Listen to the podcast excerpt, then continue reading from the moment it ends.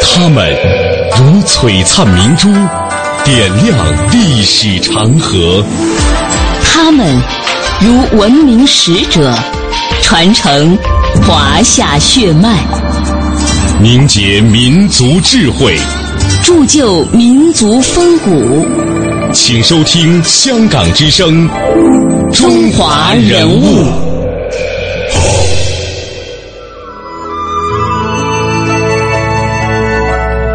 各位听众朋友，大家好，这里是正在播出的来自于中央人民广播电台香港之声数码广播三十二台的《中华人物》，我是主持人小东。大家好，我是君阳。在今天的节目当中呢，我们将为您呈现的是汉赋四大家。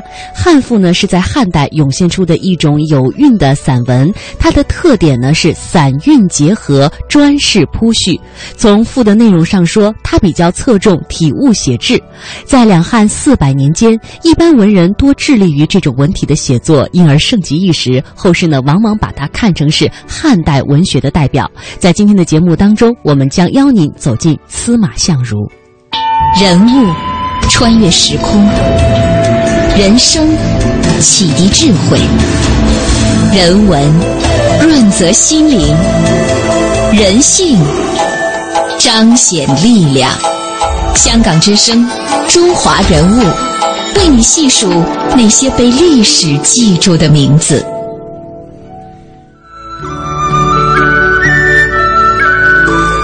司马相如，字长卿，他是中国文化史、文学史上杰出的代表，是西汉盛世汉武帝时期伟大的文学家、杰出的政治家。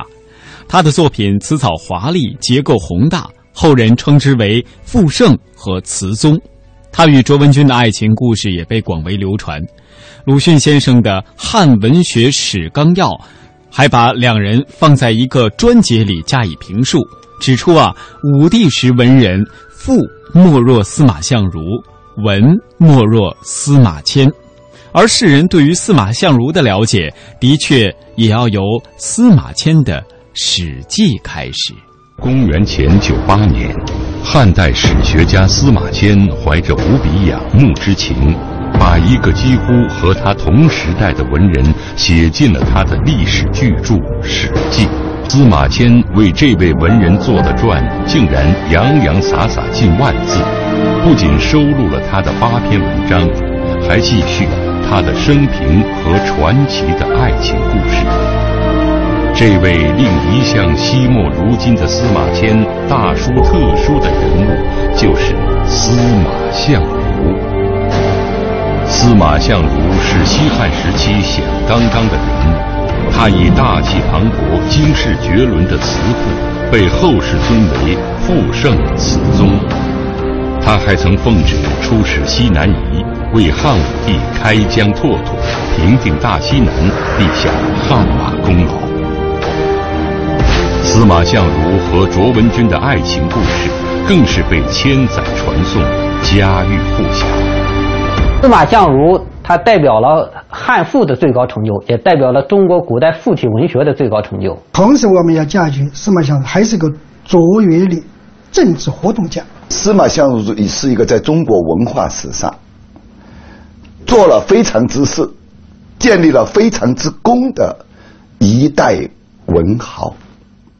消失了，那些俗语俗语词消失了，呃，那个现在呢，在看那些文字呢，有些文字呢，后来都不用了，成了死文字了，哎，所以说就很难懂了。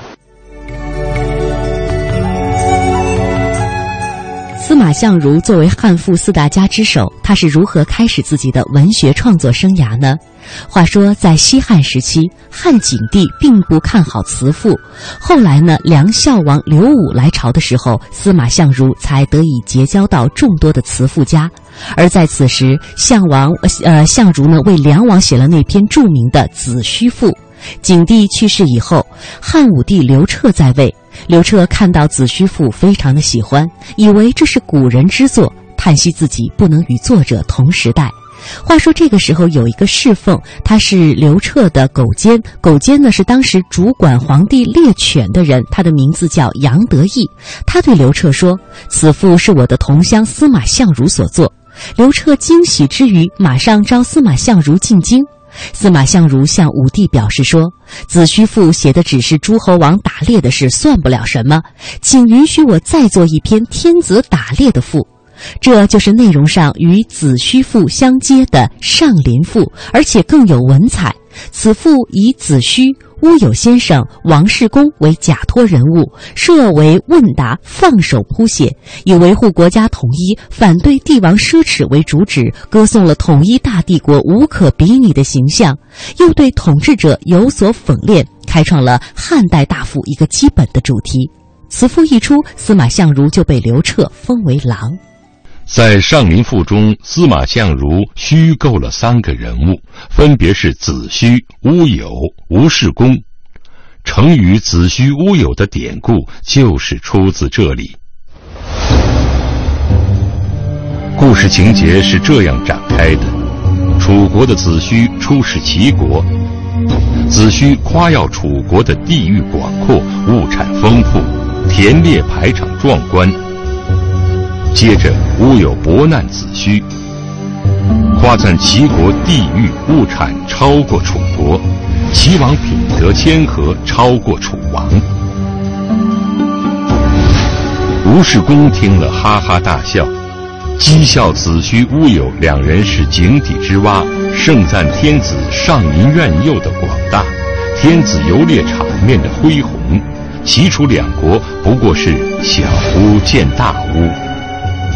司马相如把那个上里面呢写的无限浩大，实际是把全国的背景浓缩到皇家陵园，把东南西北全国的物产、动物、植物、春夏秋冬四季，实际他是写的一个大汉全国的一种盛世背景，物产的丰富，地域的广阔。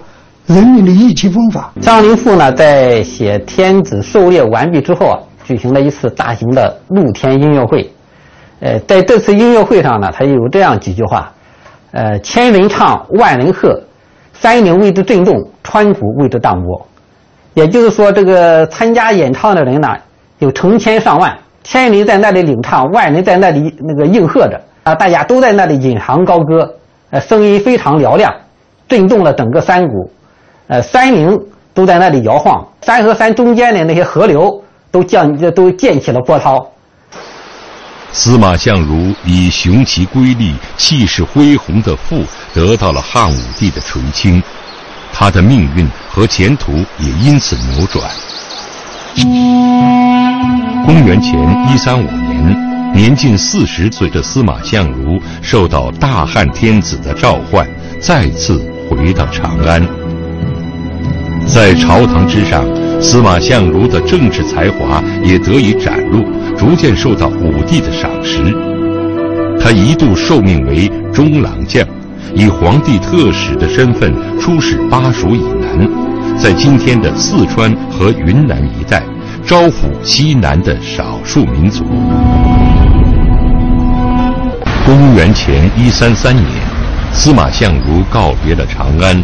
翻过秦岭，前往西南夷。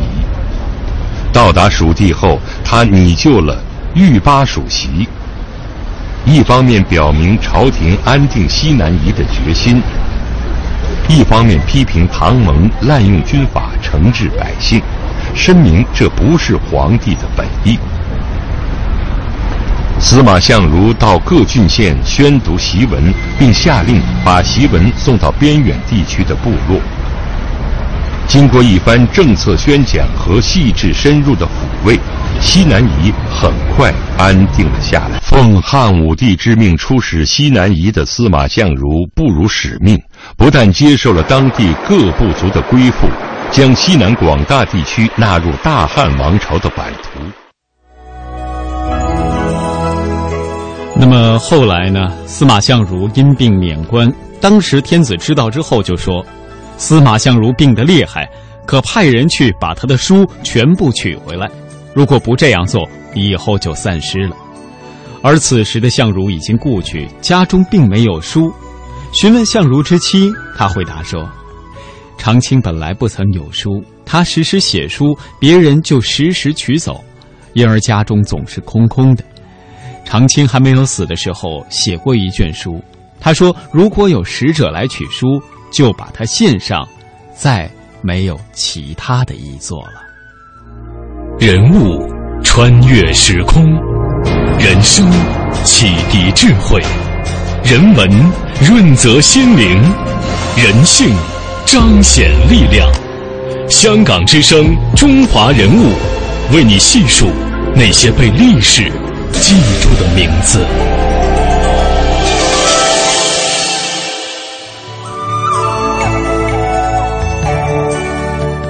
司马相如掌握了词赋创作的审美规律，并通过自己的词赋创作实践和有关词赋创作的论述，对词赋创作的审美创作和表现过程进行了不少的探索。看似只言片语，但与其具体赋所表露出来的美学思想相结合，仍可以看出他对赋的不少见解。他已经比较完整地提出了自己的词赋创作主张，从现代美学的领域对词赋美学思想进行阐释。是有益和必要的。在《汉书·艺文志》当中，有司马相如赋二十九篇，现存《子虚赋》《天子游猎赋》《大人赋》《长门赋》《美人赋》《哀秦二十赋》六篇，另外有《离赋》等三篇，仅存名篇。嗯，那么接下来我们也一同欣赏一下司马相如《长门赋》当中的片段。夫何以佳人兮？不逍遥，以自娱；浑于逸而不反兮，行枯槁而独居。抚柱眉以从容兮，揽取台之泱泱。日黄昏而忘绝兮，怅独托于空堂。悬明月以自照兮，促清夜于洞房。元雅琴以变调兮。奏愁思，之不可长。无面目之可显兮，随颓丝而旧床。团纷若以为枕兮，其全兰而产香。忽寝寐而梦想兮。魄若君之在旁，体悟觉而无间兮，魂惶惶若有望。众鸡鸣而愁郁兮，岂是月之精光？观众星之行列兮，必。出于东方。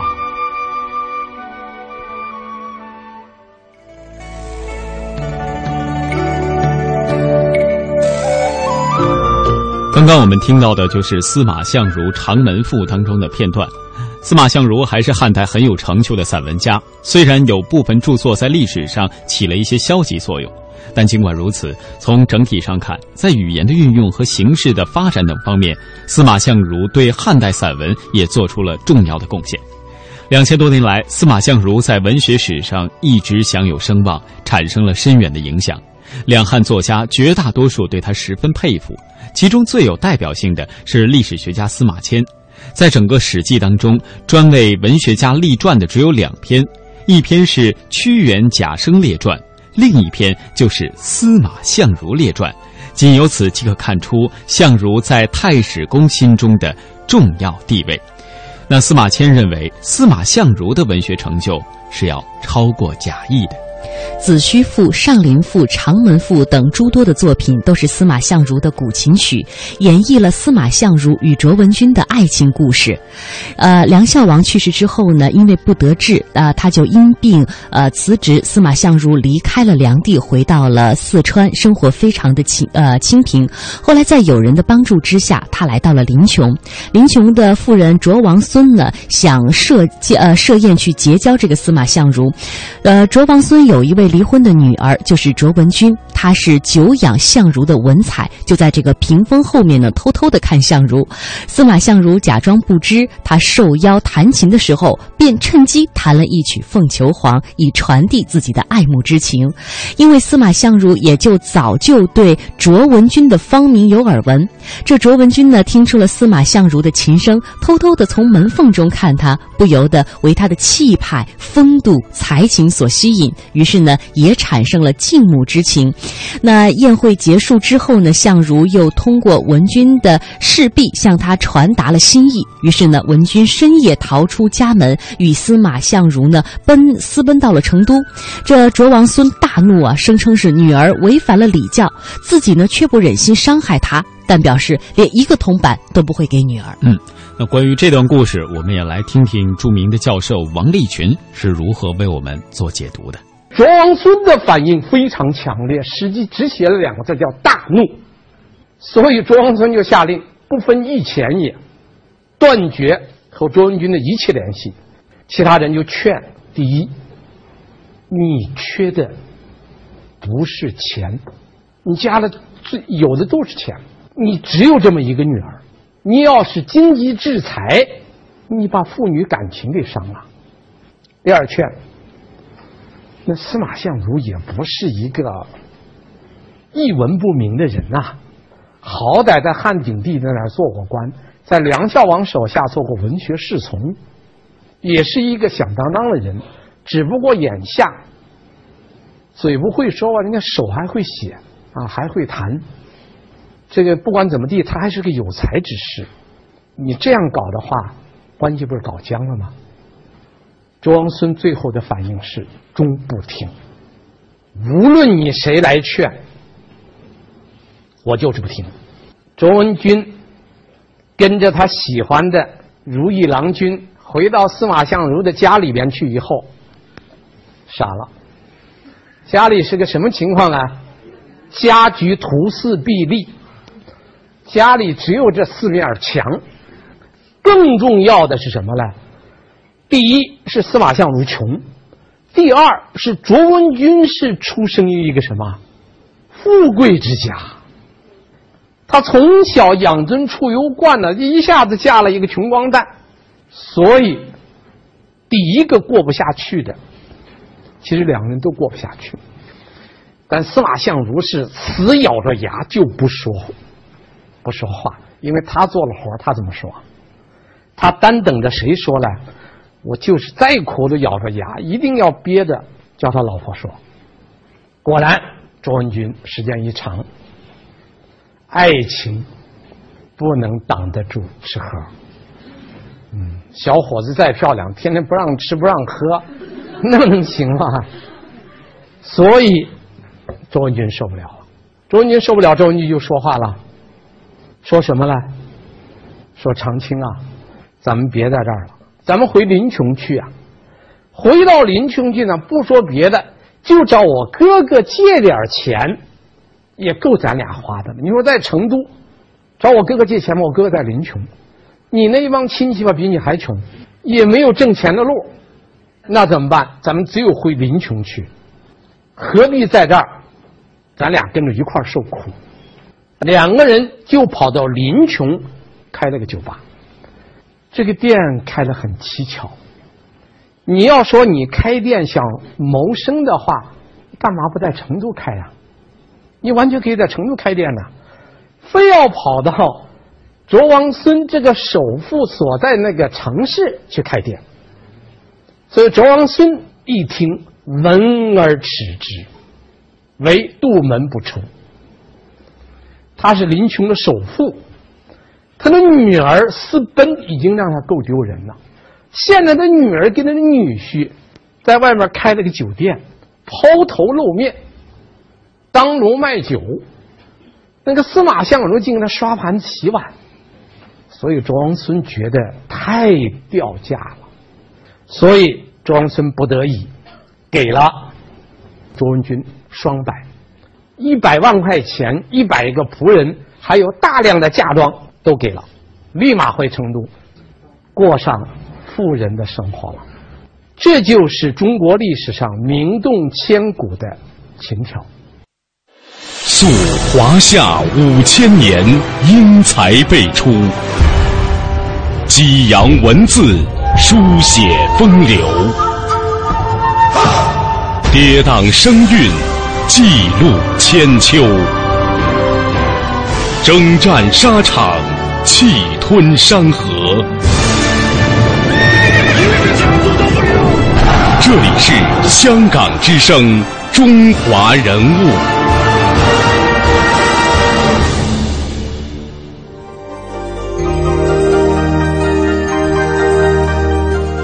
刚刚我们听到的就是有关于司马相如和他妻子的故事。那可能对于现代人来说，司马相如他的慈父，可能与我们的生活都已经渐行渐远。但是司马相如和卓文君的那段传说却一直成为人间的佳话。那提到司马相如呢，还有很多关于他的故事和传说，比如犬子的由来和鸣禽绿旗的传说，也都是为人所称道的。嗯，犬子的由来在这里给大家介绍一下。据《太史公史记》的记载啊，那司马相如少时好读书，学击剑，故其亲名之曰犬子。也就是说，犬子其实是他的乳名或者名字。就像二毛、小胖之类的，难登大雅之堂。那等到长大之后呢，也觉得名字不太好听，加上又仰慕蔺相如的为人，所以自己也就起名为相如。那最开始啊，犬子之称其实并无小名之意，只是司马相如的父母为小儿好养活，便特地起了一个低贱的名字为其命名，那以远离这当时认为鬼魅的等等的事物。但因为司马相如长大后自己改了名字，犬子才成了小名的用意。接下来，再您和您分享一个典故，叫做“鸣禽绿绮”。话说梁王慕名请司马相如作赋，当时呢，相如写了一篇《如玉赋》相赠。这个赋词藻瑰丽，气韵非凡。梁王梁王看后啊，非常的高兴，他就把自己收藏的绿绮琴回赠给相如。绿绮呢，是一张传世的名琴，在琴内呢还有铭文，上面写着说：“童子何金。”相如。得绿绮如获珍宝，它精湛的琴艺配上绿绮绝妙的音色，使绿绮琴是名噪一时。后来呢，这绿绮就成了古琴的别称。成语“鸿福绿绮”当中的绿绮，指的就是司马相如以绿绮琴挑呃琴挑文君这样的一个典故。成语呢，也是指能于流俗当中识名士，敢于追求自己幸福的古代奇女子。嗯。那么后世呢，对于司马相如也有很多纪念，比如司马相如的先世曾经居住古相如县，那相如少时呢就居住在这里，后来也就改居成都，而自叙所记至始，也就是刘知己所谓的“淡记自少及长，立身行事而已”，所以自信呢也是蜀郡成都人，而祖先所出也是有了一定的缘由。包括当时的琴台、故境等等，也都有相应的记载。那还有就是司马桥的传说。那司马桥现在是位于成都北门的，呃沙河上横卧的一座小桥，它就是古今闻名的司马桥了。呃，现在也算是一个非常著名的旅游景点。呃，这也是有关于司马相如的各种的纪念的相关的事实。他们如璀璨明珠，点亮历史长河；他们如文明使者，传承华夏血脉，凝结民族智慧，铸就民族风骨。请收听《香港之声》中华人物。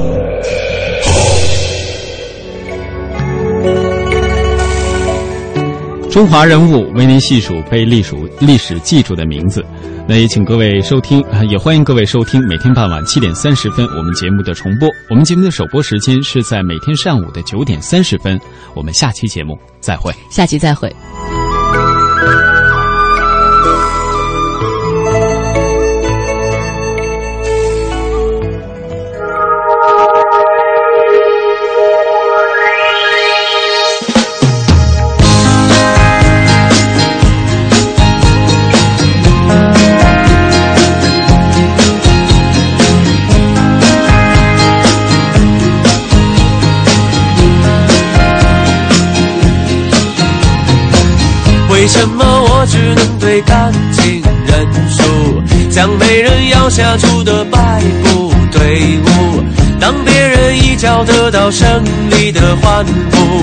我正要面临红牌，默默的退出。是不是我信仰的绅士风度，像老外看不懂的中国功夫？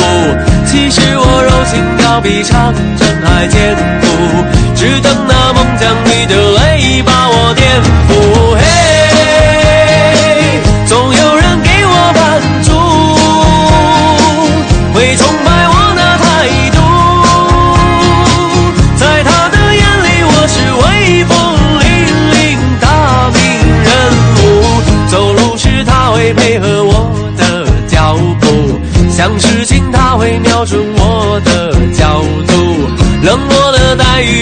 细心的照顾，在他的世界，我总算脱胎换骨。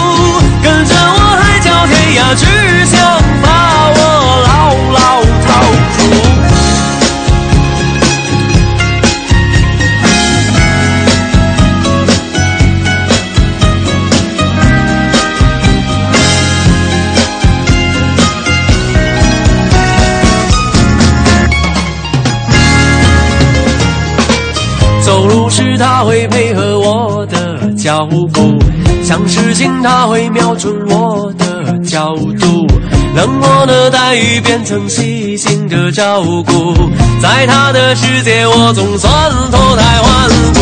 嘿，